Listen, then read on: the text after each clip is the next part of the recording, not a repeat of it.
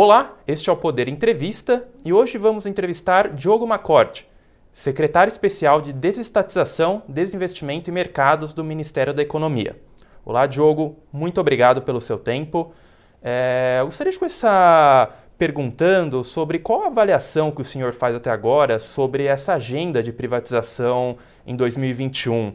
É, os projetos saíram como esperado até agora? Queria uma avaliação geral sua. Bom, então, primeiro, obrigado, Alexandre, pelo convite. Um prazer estar aqui com o Poder 360.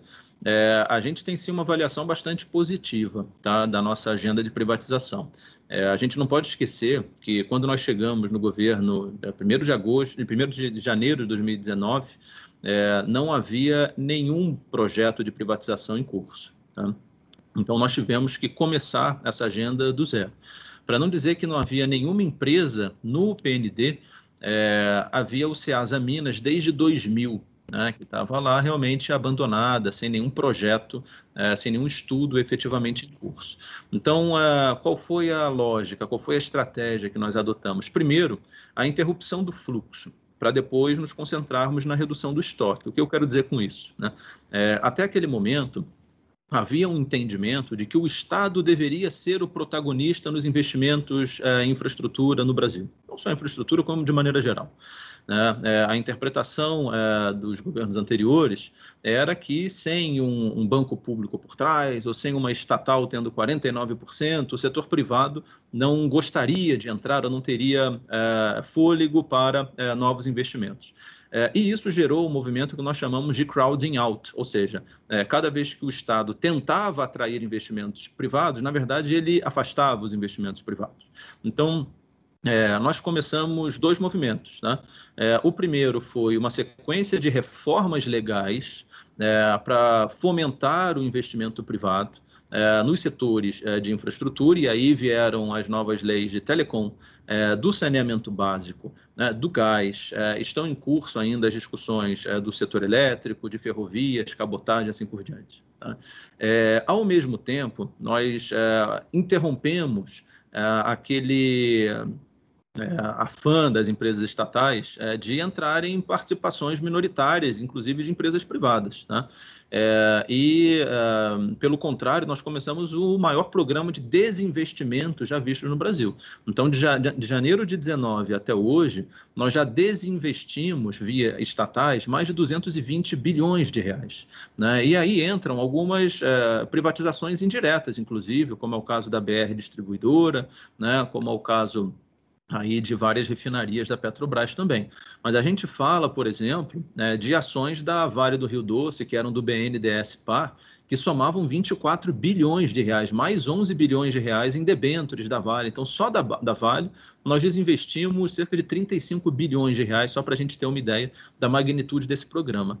Tá? É, então, interrompemos o fluxo. Né? O Estado é, deixou de ser é, o protagonista daqueles investimentos, é, e pela primeira vez nós observamos, inclusive o mercado de capitais, é, ultrapassando o volume é, de financiamento dos bancos públicos, o que mostra que a nossa estratégia foi muito bem sucedida. Ou seja, havia sim espaço, fôlego, interesse, ânimo do mercado é, de capitais para entrar é, nesses financiamentos e nesses setores. Então, nós fomos muito bem sucedidos nisso, tá? na interrupção do fluxo. E nós iniciamos, naquele momento, né, a plantação de todos esses projetos no PND. É, a gente sabe que é, estruturar um projeto como, como, uma privatização é algo demorado, complexo. Né? É, o Brasil tinha perdido esse know-how, porque afinal de contas não, não, não, se privatizava nada há duas décadas. Né? É, então nós tivemos que reaprender a fazer isso. É, é, e esses projetos agora começam a ficar prontos. Né? É, então, a gente tem aí, é, nos próximos é, seis meses, é, uma agenda de entregas muito interessante, muito relevante. É, inclusive, conseguimos aprovar é, as alterações legais que são necessárias, por exemplo, para privatizar a Eletrobras, então já está aprovado pelo Congresso. No caso dos Correios, nós conseguimos aprovar na Câmara dos Deputados, né, já na semana passada. e os outros projetos que não precisam de autorização legal, a gente está em estágio bastante avançado, inclusive alguns já no TCU, como é o caso da Codesa, que é o Porto de Vitória, né, é, e uh, ainda de maneira é, informal, mas já trabalhando junto com, com o TCU, a própria Eletrobras, é, o Ceasa Minas né, e outros projetos. Então, é, desculpe se eu me alonguei um pouco na, na resposta, mas é para dizer que sim, a gente acredita que é, a nossa agenda ela é, está sim sendo bem entregue e estamos bastante animados aí com os próximos meses. E para quem nos acompanha, que está iniciando neste assunto ou não costuma acompanhar, é, quais são as vantagens que o governo vê desse desinvestimento? Olha, é justamente é, fomentar, porque veja, o, por que a gente precisa do setor privado? Né? É, primeiro, pelo capital, pelo dinheiro, e segundo, pela eficiência, né? pela tecnologia que eles trazem, pela inovação que ele viabiliza. É, então, a partir do momento que você tem, é, como que o governo tentou trabalhar no passado? Ele até buscava um privado, sendo que muitos desses privados nem privados de verdade eram, né? eram empresas é, que, quando você olhava a estrutura de capital por trás, eram só fundos de pensão de empresas públicas que acabavam sendo controlados pelo próprio governo. Tá? É, e que, mesmo quando eles eram privados, eram aqueles privados selecionados, era o clube dos amigos, que nós conhecemos bem quem eram, é, atuando com dinheiro público. Então, numa estrutura de capital onde equity, efetivamente, dinheiro próprio, eles colocavam às vezes 5%, 8%, no máximo 10%, né? e extraíam toda a parcela de retorno deles já uh, durante a construção de uma hidrelétrica, durante a construção da rodovia, né? durante a construção do aeroporto, né? e depois abandonavam o mico para quem tinha colocado os outros 90%, 95% do capital, que era o governo. Né? É, então, é, nem eles estavam interessados em ter uma gestão eficiente daquela concessão, Tá? Porque qual é a grande vantagem de uma parceria público-privada ou de uma concessão? Né? É você ter uh, um alinhamento de incentivos para que, se eu fizer uma obra ruim, depois eu tenho um custo operacional mais alto, então eu vou ter um, um, um incentivo a fazer uma boa obra mais eficiente, de boa qualidade, porque isso minimiza os meus custos ao longo da vigência do contrato de 25, 30 anos. A partir do momento que eu não tenho esse alinhamento, eu não atinjo o objetivo original. Ou seja, era um perde-perde enorme, porque eu não tinha um, um privado eficiente e eu não atraía capital novo, porque isso me exigia uma alavancagem pública, eu emitia títulos da dívida. Na época, 14,25, para emprestar via BNDES a grupos selecionados, a TJLP, e era menos da metade do meu custo de captação. Então era um perde-perde enorme. Eu não tinha nem o dinheiro novo e nem a, a eficiência do privado. Agora é o contrário. Então, o nosso programa, né, esses programas de privatização, de desinvestimento, de viabilização é, do investimento, até sem serem contratos de concessão, por pura autorização, como a gente é, fez no caso de telecom, como a gente está tentando fazer no caso de ferrovias, assim por diante, é, garante que a gente vai extrair o melhor do privado, que é eficiência e dinheiro novo, capital novo. E no meio dessa agenda, dessa extensa agenda, tivemos a pandemia, né? É, como que isso afetou esse trabalho do, do, Ministério, da Secretaria? De alguma forma atrapalhou a agenda de desinvestimento, privatização? É, como que foi essa adaptação do Ministério? E de alguma forma atrapalhou o trabalho de vocês? Olha, é evidente que a pandemia é, ela impôs aí um conjunto de desafios, não só para a gente, como para todo mundo. Né? É, agora, abstraindo uh, dos desafios específicos da pandemia em si, é, quando a gente olha os efeitos que a pandemia trouxe no cenário financeiro internacional, o que a gente observa hoje é um excesso de liquidez. É, o que isso quer dizer? Tem muito dinheiro sobrando, procurando é, spread, procurando oportunidades de investimento. Tá? Por quê? Porque as taxas básicas de juros, o que seria a taxa livre de risco, né? a dívida soberana dos países, é, paga hoje juros negativos, né? É, ou seja, menores do que a inflação desses países. É, e o efeito que você tem é que o capital tem buscado oportunidades de investimento. É, e o Brasil ele tem é, as melhores oportunidades de investimento do mundo, né, por um motivo ruim. Né? Qual é o motivo ruim? Porque a gente nunca realizou esses investimentos. Então, na verdade, a gente tem um conjunto de gargalos históricos que, obviamente, para a produtividade do país é péssima, é, mas que hoje são a nossa grande oportunidade. Não à toa, o ministro Tarcísio está com um programa de concessões rodoviárias de mais de 14 mil quilômetros. Né? É, a gente tem aí oportunidades no saneamento básico que chegam a 700 200 bilhões de reais. Né? Veja o resultado é, bastante exitoso do leilão da SEDAI, que era algo inimaginável alguns anos atrás que pudesse é, ser feito, e ainda mais com tanto sucesso.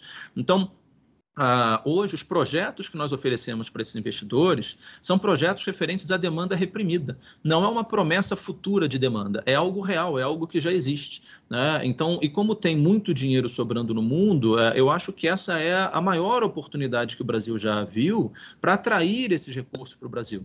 Né? E o que, que a gente precisa fazer para garantir que esse capital gravite para cá? Projetos de qualidade. Então, é isso que a gente tem se debruçado para garantir uh, o oferecimento de contratos bem escritos, de editais uh, bem desenhados, né? para que a gente aproveite essa oportunidade de atração de, de recursos. E para fecharmos esse bloco sobre a agenda, quais são os principais projetos agora para o segundo semestre e também para 2022 que o senhor analisa? Olha, aqui da nossa pasta de é, desestatização, a gente tem é, Eletrobras, né, é uma operação é, não posso dizer que é simples, porque obviamente não é. é mas como é uma empresa já listada, é, é uma operação, é uma oferta primária, tá? é, onde a gente já tem os instrumentos necessários para que isso aconteça. Né? O, grau, o único grau de complexidade que existe agora, né, passada aí a, a aprovação é, pelo Congresso é, dessa autorização de privatização, é, o que sobra de complexidade é a separação é, de duas subsidiárias ali é, da Eletrobras que não podem ser privatizadas, é, que é o caso de Itaipu, que é um tratado binacional, e da Eletronuclear, que por força constitucional precisa obrigatoriamente ter o controle público. Tá? então, terminada essa fase, é uma oferta relativamente fácil de ser feita no mercado de capitais é, e a gente espera que ela seja concluída aí é, até o final de fevereiro do ano que vem. É, esse é um grande projeto, é, tem os Correios também, né, uma empresa é, não só é, de um porte muito grande, mas emblemática para todos os brasileiros e que vai ter um potencial muito importante de melhorar a produtividade e a logística brasileira. Uh, acho que esses são os dois em tamanho, né, em relevância uh, a nível nacional, uh, maiores. Mas a gente tem vários outros projetos, Alexandre, que é, a nível local, eles são muito importantes. Né? O Porto de Vitória, que eu comentei, ele transforma o estado do Espírito Santo. Né? O, o, metrô de Belo Horizonte, é, combinado com a privatização da Ceasa Minas, é, são dois projetos relevantíssimos ali é, para a grande BH né, inclusive com, o desenvolvimento de um bairro novo ali, é um dos ativos do Ceasa Minas que está sendo é, licitado, apartado né, é, do próprio Ceasa, é um imóvel de um milhão de metros quadrados em contagem que você pode subir um bairro novo, então é realmente um fomento à construção civil muito relevante. Então, é, tem o caso da, da uh, Transurb, que é o de mobilidade em Porto Alegre, também relevantíssimo ali para a região. Então, é, temos vários projetos importantes a nível local, mas a nível federal, obviamente, os dois mais emblemáticos, emblemáticos são Eletrobras e Correios. E sobre a Eletrobras, é, como estão os estudos da privatização no BNDES? Ontem mesmo na agenda oficial teve uma, uma, uma reunião né, sobre isso na, na secretaria. Alguma novidade sobre essa, essa etapa de estudos da capitalização no BNDES? É, o, não sei a, a qual reunião você está se referindo, mas é, eu tenho reuniões com é, o Montesano e o Limp, né, é, toda semana, uh, e com o MME, né, toda semana, para debatermos é, os avanços. Então, é uma hora, toda terça-feira, né, uma reunião de altíssimo nível, para que a gente possa garantir o cumprimento do cronograma. Então, é, a gente tem feito um esforço muito grande é, para monitorar, para tomar as decisões no momento certo. Né, é, então, a gente, como eu disse, é, é, existe sim é, um ponto de complexidade, que é a separação é, dessas é, duas empresas, tá? Itaipu e Eletronuclear, mas que a gente tem convicção de que vai conseguir vencer isso para o primeiro bimestre do ano que vem. E quando o governo vai enviar os estudos da Eletrobras para o TCU? A ideia é no mês de agosto, né? então até o final desse mês ou no início do mês que vem, a gente já é, encaminha nessa primeira fase é, dos estudos para o TCU. É, lembrando que o TCU ele pede 90 é, dias, né, no mínimo, para avaliar ali é, o resultado desse, desse projeto. Né? E é um projeto complexo porque o TCU, na verdade, ele tem que aprovar duas coisas. Né? Primeiro, é a operação em si, a oferta é, primária, né? É, que é o instrumento que a gente vai usar para perder o controle da Eletrobras e com isso ela ser privatizada, é, e dois, a outorga, né, que vai ser é, pedida pelo governo enquanto poder concedente, é, para o que se chama de descotização. Né, que é a, a, mudança dos contratos é, de energia das hidrelétricas que foram assinados lá em 2012, né, na medida provisória 579, é, que virou a Lei 2.783, é, converte esses contratos em regime de cota para produtor independente de energia e por isso se cobra uma outorga, que também precisa ser homologado pelo TCU. Então, é, ele avalia é, essas duas é, é, etapas importantíssimas aí do, do processo. Então, é algo inédito e complexo. E na semana que vem, por exemplo, o TCU vai analisar o edital do 5G, né? E nós tivemos um atraso de aproximadamente três meses no, no, cronograma, porque o TCU acusa o governo de não ter enviado diversas informações e acabou atrasando o cronograma, né? Como que o governo trabalha para que isso não aconteça no caso da Eletrobras e dos Correios? sendo também que em 2022 temos aí um ano eleitoral. É, esses pedidos do TCU é, já estão programados para o governo com uma possibilidade de atraso do cronograma ou como que o governo está fazendo para evitar ao máximo esse tipo de situação? É, o, o diálogo que a gente tem tido com o TCU, tá, Alexandre, é, até agora tem sido muito positivo. Né? É, é, evidente que, enquanto órgãos de controle, é, eles têm uma série de preocupações, é, e que eu vou te dizer que em 99,9% das vezes eu concordo. Né? E o que a gente faz é voltar à sala de planejamento, faz os ajustes, volta com eles, apresenta as melhorias e avança. Né? Por isso que quando os estudos forem efetivamente para o TCU, não vai ser surpresa para os técnicos o material que eles vão receber, né? porque eles já têm acompanhado esses processos desde o início. Então, é, é assim que a gente mitiga o risco né, de qualquer tipo de atraso.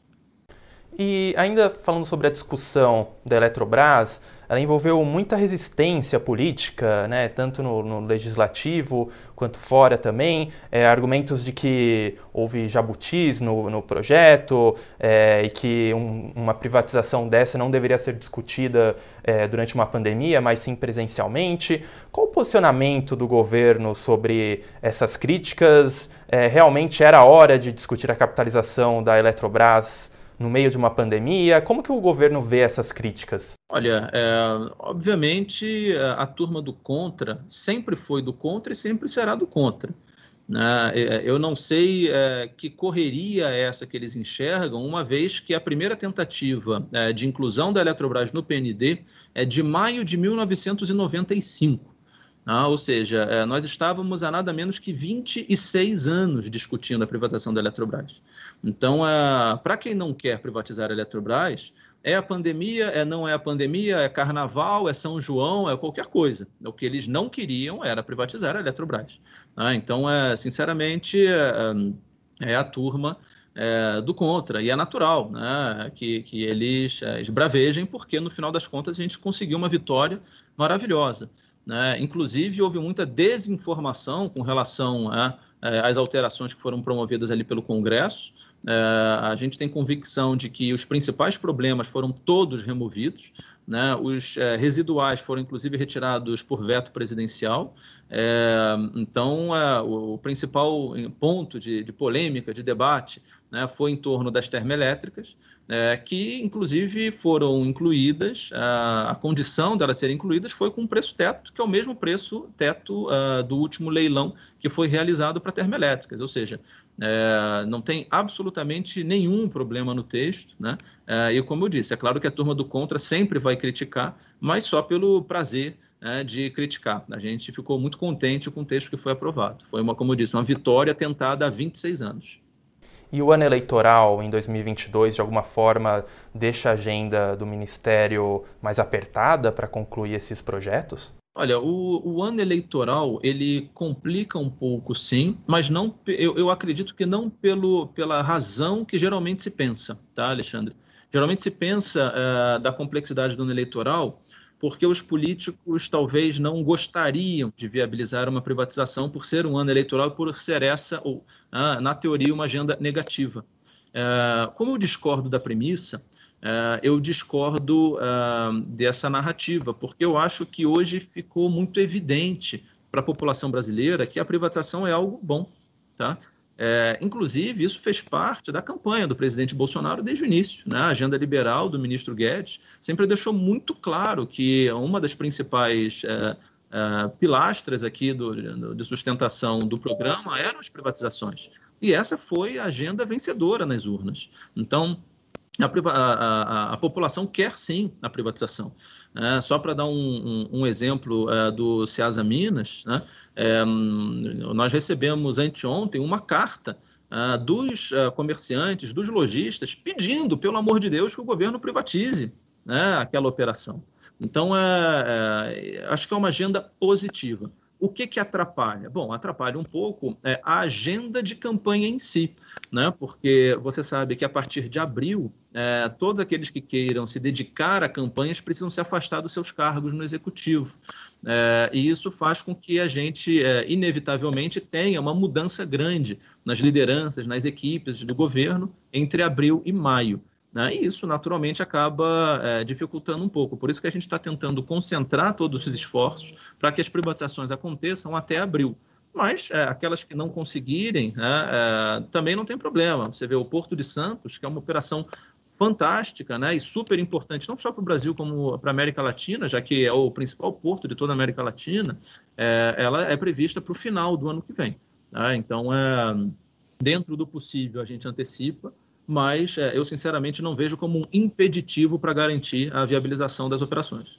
Sobre o Porto de Santos, nós tivemos agora também a entrega do governo do Porto de Vitória, que de certa forma serve até como base né, para o edital e para a formulação e estruturação do Porto de Santos. Né?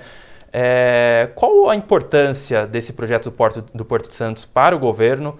E como o senhor disse, ele está previsto para o final do, do, do, ano que vem, é o maior porto da América Latina. É possível, no meio de um ano eleitoral, do, principalmente no segundo semestre, é, tocar esse projeto com uma velocidade normal dentro do cronograma? Eu acredito que sim. Né? É um, um, dos principais projetos, se não o principal projeto do ministro Tarcísio. Né? É, e, e, a gente sabe que ele é um, um grande entregador. Né? É, então, eu não tenho dúvida que o Porto de Santos vai sim cumprir o cronograma é, e vai ser uma operação memorável. A gente conhece os problemas de compliance que o Porto de Santos é, já sofreu no passado, talvez seja um caso até um pouco parecido com é, os próprios Correios. Né? É, então, por isso que é, para o governo ele é um projeto também bastante emblemático né? e que vai trabalhar para garantir é, também essa redução do custo logístico no Brasil é, e essa dinamicidade de entrada e saída de mercadorias. Então a gente também está bastante confiante nesse projeto. E sobre né, outro projeto é, muito importante do governo, que foi a privatização dos Correios, uh, os Correios tiveram um lucro em 2020 de 1,53 bilhão e pelo quarto ano seguido. É, o que a privatização pode trazer a mais já para uma empresa que já é lucrativa no atual modelo pertencente ao Estado? É, bom, primeiro que quando a gente fala de lucro, é, a gente não pode é, pensar apenas no valor nominal. Tá? Então, vamos pegar a Eletrobras também dá lucro. Né? É, e essa sempre foi uma, da, uma das argumentações também da turma do contra. Ah, mas vai privatizar por quê, né, se ela dá lucro? Primeiro que, quando ela dá lucro, eles dizem que não pode privatizar porque dá lucro. Quando ela dá prejuízo, eles dizem que não pode privatizar na Bacia das Almas, que primeiro tem que fazer um turnaround na empresa para vender melhor e tal. Então, nunca tem momento ideal para quem não quer privatizar. Tá? É, no caso da Eletrobras, nós fizemos inclusive uma conta, falando, então tá bom, ela dá lucro, ela distribui dividendos. Vamos fazer uma conta né, de qual foi o, o, capital social integralizado na Eletrobras, qual foi o patrimônio líquido dela atrás. Suponha, suponha que a gente é, tenha conseguido privatizar a Eletrobras lá em 2002. Né? É, então, o último ano do governo FHC. Se tivesse sido privatizado lá pelo, uh, por um PVPA de 1, ou seja, né, é pelo patrimônio líquido que a Eletrobras tinha naquele momento, e se esses recursos tivessem sido usados para abater dívida um custo Selic, né, é, atualizamos isso tudo uh, para hoje, né, Selicando, descontamos os dividendos que foram pagos, então, né, para verificar se realmente esse lucro é, é, é interessante ou não, deduzimos, é, aliás, somamos né, novamente o quanto ela pediu de mais capital nesse meio do caminho, porque ela às vezes dá lucro num ano e pede integralização é, no ano seguinte, tá? É, e o resultado foi uma destruição de valor de mais de 350 bilhões de reais, já considerando todos os dividendos recebidos da Eletrobras. Tá?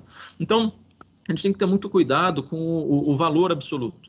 Né? É, um bilhão de reais é muito dinheiro para você, é muito dinheiro para mim, é muito dinheiro para um cidadão comum. Né? É, mas é, quando você olha uma empresa, quando você é, lida com os valores, né, com, é, na, na, na, potência, na proporção que o governo lida, é, a gente tem que colocar tudo em perspectiva né, para saber se realmente aquele lucro é, é, razoável ou não. E muito mais do que o lucro, vamos pensar na Eletrobras de novo. Né? Hoje ela investe 3 bi por ano. Privada, ela tem que investir 13 bi, ou seja, 10 bilhões de reais por ano a mais só para garantir o market share. É o mesmo caso dos Correios. Né? extraordinário esse lucro que foi registrado no ano passado, um bilhão e meio de reais, digno de nota, né? É, a eficiência da gestão do general Floriano ali, é, mas o fato é que é, esse valor, se fosse uma empresa privada, esse lucro não seria suficiente nem para pagar os impostos que hoje os Correios não pagam. Tá? É, e por que, que, é importante os Correios pagarem imposto? Porque uma empresa do porte dos Correios que não pagam imposto distorce, inclusive, o resto do mercado porque os concorrentes deles pagam imposto. Então, é, você tem uma distorção de mercado. Falando em investimento, não sei se você, Alexandre, é, está satisfeito com o serviço dos Correios, mas pelas pesquisas que a gente faz, a maior parte da população não está. É, e uma vez privado, você vai garantir um serviço numa qualidade muito maior. Né? Em termos de padrão de investimento, os Correios hoje investem alguma coisa de 300 milhões de reais por ano e eles vão ter que passar para alguma coisa em torno de 2 bilhões de reais por ano. Né? Isso sim garante um choque de qualidade, a universalização do atendimento, melhoria. Então, é, esse é o efeito que a gente vai gerar né, é, com os Correios privados. Veja, a população é, hoje já entendeu que ela, é, para ela não faz a menor diferença aquela empresa é pública ou privada. O que ela quer é a qualidade do serviço, é que a energia elétrica é, esteja disponível, que a carta dela chegue quando ela manda. Então, é, o que a gente tem que buscar é sempre o nível de qualidade. E sobre precatórios, né? É, a PEC dos precatórios prevê a criação de um fundo, né, que será abastecido com dinheiro das privatizações. A secretaria tem alguma estimativa do fluxo nos próximos anos que esse fundo teria e como esse fluxo vai funcionar né, no, nos próximos anos? É, a secretaria tem mais detalhes sobre esses números? É, veja, depende muito das operações que vão ser consideradas. A gente não se envolve na destinação de nenhum recurso. Tá? Então, essa discussão, se é para precatório, se é para qualquer tipo de política pública, é, a gente não tem envolvimento. Né? O nosso papel aqui é garantir que a operação aconteça, né? é, independente da destinação do recurso. Uh, em termos de previsão de valor, também é sempre muito difícil você falar, porque depende da modelagem, e a gente só tem o um resultado da modelagem depois da palavra final do TCU. Mas se a gente faz algumas contas uh, só sobre a Eletrobras, que é um projeto que está um pouco mais avançado, né, uh, você vai ver que é, é uma operação que, se considerar a venda é, das nossas ações, né? então ofertas secundárias das ações, mais a oferta primária que leva em consideração a outorga, a gente está falando de uma operação que no total tem alguma coisa da ordem de 90, 100 bilhões de reais, só a Eletrobras. Né? Essa é uma operação enorme. Você tem outras operações muito menores. Né? O caso do Ceasa Minas, anunciamos agora que a expectativa é de alguma coisa em torno de 250 milhões de reais. Então a gente tem empresa de todos os portes, né? É, e não seria adequado é, que a gente fizesse nenhum tipo de previsão nesse momento, porque, como eu disse, é, só os estudos vão, uh, com, vão sugerir né, qual seria o valor potencial daquela operação e o valor uh, exato mesmo uh, do edital só depois do TCU. Lembrando que uma vez que o edital é colocado na praça, aí você pode ter ágios né, que podem surpreender aí todo mundo. Então é, é, é algo para se aguardar um pouco, tá? Diogo, muito obrigado pelo seu tempo. Eu abro aqui espaço também para suas considerações finais. Ótimo. Então, obrigado de novo aí, é, Alexandre, pelo espaço. É, eu acho que é importante a gente falar também da nossa agenda imobiliária. Tá? É, isso é algo que ficou em segundo plano por né, décadas e, na verdade, séculos, né? SPU, que é uma das secretarias que fazem parte aqui da nossa estrutura, a Secretaria de Patrimônio da União, é uma secretaria com 167 anos, é, e infelizmente foi muito mal utilizada ao longo das últimas décadas. Então, a gente tem agora a oportunidade de viabilizar é, eventos extraordinários com a, com a pauta imobiliária, inclusive é, faz parte desse, dessa PEC que você comentou agora há pouco do, dos fundos, né? É, alguns instrumentos que para a gente são fundamentais é, para garantir a viabilização dos fundos imobiliários, que é o nosso instrumento de venda por atacado, é, mas a gente tem é, é atingido um resultado muito positivo em outros instrumentos, como o instrumento da PAI, que é a proposta de aquisição de imóveis, é quando o mercado faz uma proposta para a gente por um imóvel que nem estava à venda. Né? Então, é, é para quem entrar no nosso site imóveis.economia.gov.br, você vai conseguir enxergar os imóveis que nós colocamos à venda, mas vocês também conseguem enxergar quais são todos os imóveis da União e apresentar uma proposta para qualquer imóvel, mesmo que ele não esteja à venda. Então, é, é com esse instrumento, é, começamos, os primeiros editais da PAI foram publicados na semana passada, né? a gente tinha uma expectativa é, de atingir é, nesses testes, nesses primeiros, 45 milhões de reais, conseguimos 75% mais desse valor. Tá? Então, é um ágio é, médio ali de 75%, resultado muito positivo. Então, a gente está muito animado com a agenda imobiliária também. Muito obrigado. Também agradeço a você que nos acompanhou até aqui. Não se esqueça de se inscrever no canal do Poder 360 para acompanhar outras entrevistas e também ativar as notificações para sempre receber os avisos de próximas entrevistas. Muito obrigado.